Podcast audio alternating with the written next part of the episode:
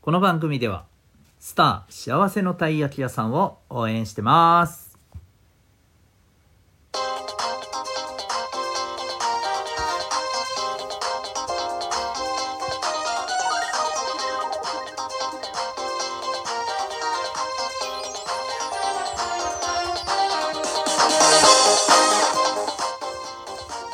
小中高生の皆さん日々行動してますか？あなたの才能と思いを唯一無二の能力へ。親子キャリア教育コーチのデトさんでございます。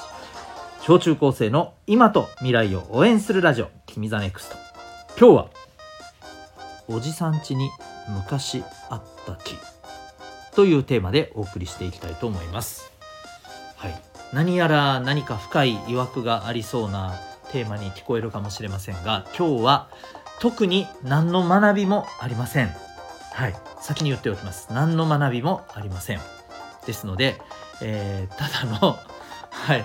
ただのちょっとあのズボラ会だと思ってください。はい。そんなんでよければ、えー、お聞きください。はい。でですね、えー、僕最近最近でもないんですけど昔からですけどなんか世界のなんかミステリーみたいな番組って結構好きなんですよ。なんていうかこう世界のあちこちにある奇妙な場所、うん、ちょっと普通考えられないような現象が起きたりする場所とかあるいはな何こいつ？なんか図鑑とかにも載ってるの？見たことないんですけどっていうような本当に変わった珍妙な動物とか植物とかね、うん、あるいはまあそのあとはあれですよあれ。宇宙人系のね本当にいるのかどうか分かんない宇宙人系のお話とか。ああいうのむちゃくちゃ好きなんですよ。あもちろんあのあれですね。心霊現象系もね、うん、もう当然のごとく当然のごとく好きでした。はい。こういうの好きだったんですけど。これは正直今でもまあそれほど損なわれてなくて大人になった今でもですね。はい、これは僕の中に脈々と息づいていまして最近ですねもういろんなネットで皆さん見たことないですかね？時々なんかこう広告のように差し挟まれてくるなんかこうな何々な動物ここんな見たことないみたいななんかそんなちょっと「あ何これ?」ってちょっと思わず目を引かれるようなそんなねあの広告的ななんかあのぜひここちょっとクリックして見てみてくださいみたいなそんなのあったりしませんかね。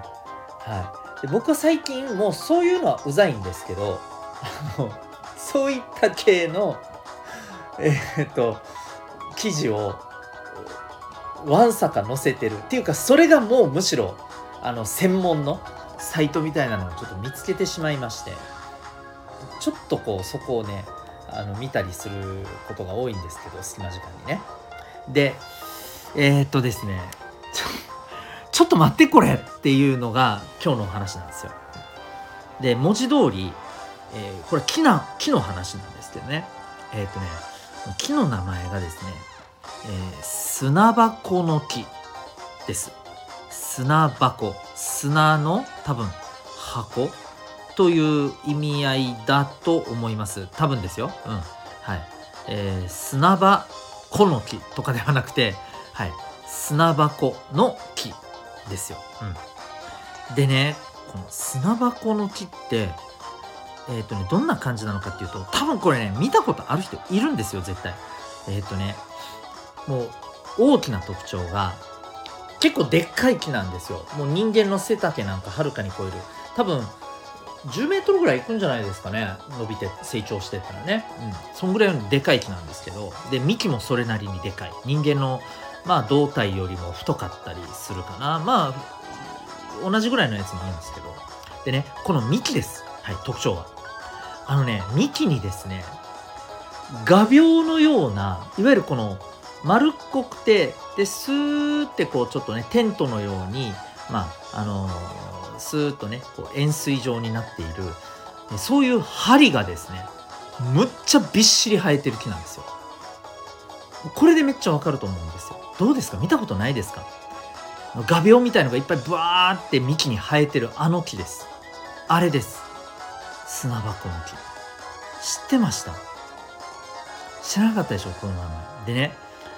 でじゃあそれが何なん？っていう話ですよこっからですよ。やばいのは。この砂箱の木って非常に危険な木らしくですね。えっとねまずあの樹液が結構ねなんか多分触ったら痒くなるとかちょっと目に入ったりすると結構やばいんじゃないの？っていう感じのいわば毒性を持っていると。でそのサイトで砂箱の木のこの記事を見る限りですよ。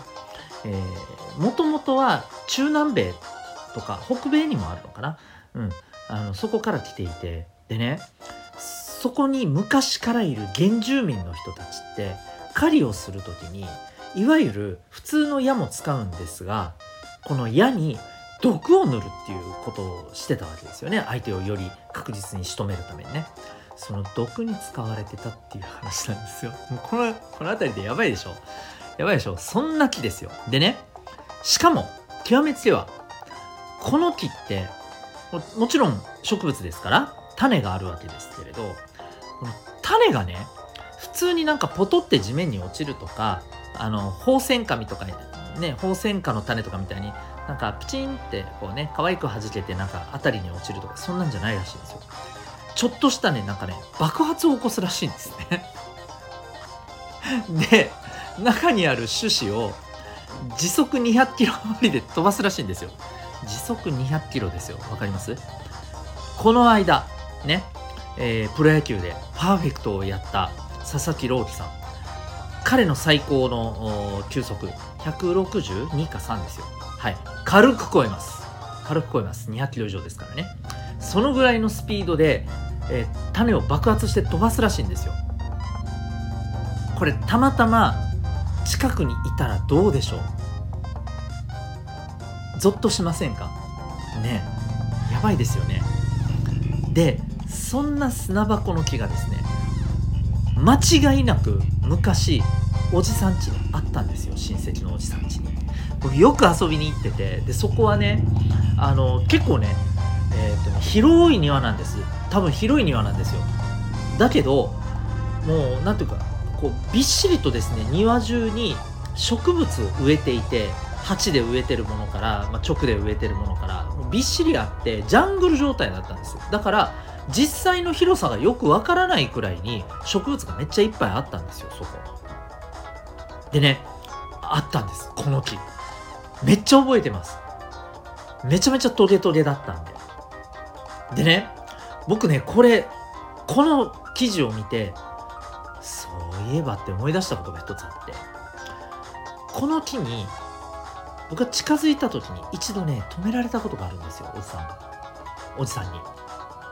それちょっと危ないからみたいな感じで、なんかねそんな切羽詰まった感じではなかったんですけれどちょっとあのちょちょっと危ないからねまあやめときぐらいな感じで。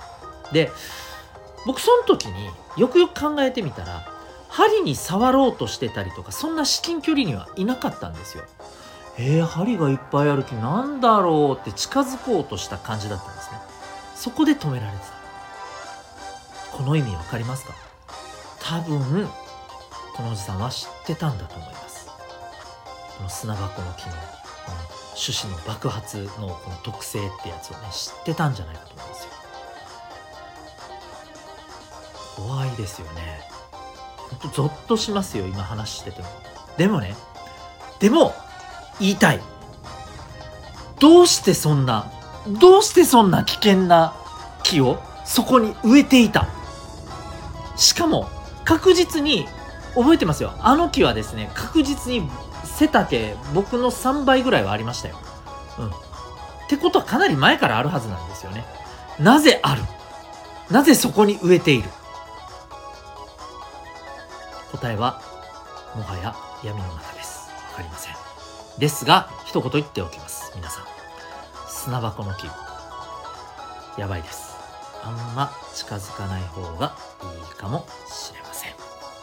というわけで今日はですね、えー、おじさん家に昔あった木というテーマでお送りいたしました。ここまでお聴きいただきありがとうございます。えー、私が運営しているオンラインのコミュニティ、えー、民学というものもあります。えー気になる方はこの放送の説明欄にリンクがあるので、えチェックしてみてください。それでは、えーあなたは今日どんな行動を起こしますか？また明日学び置き一日を！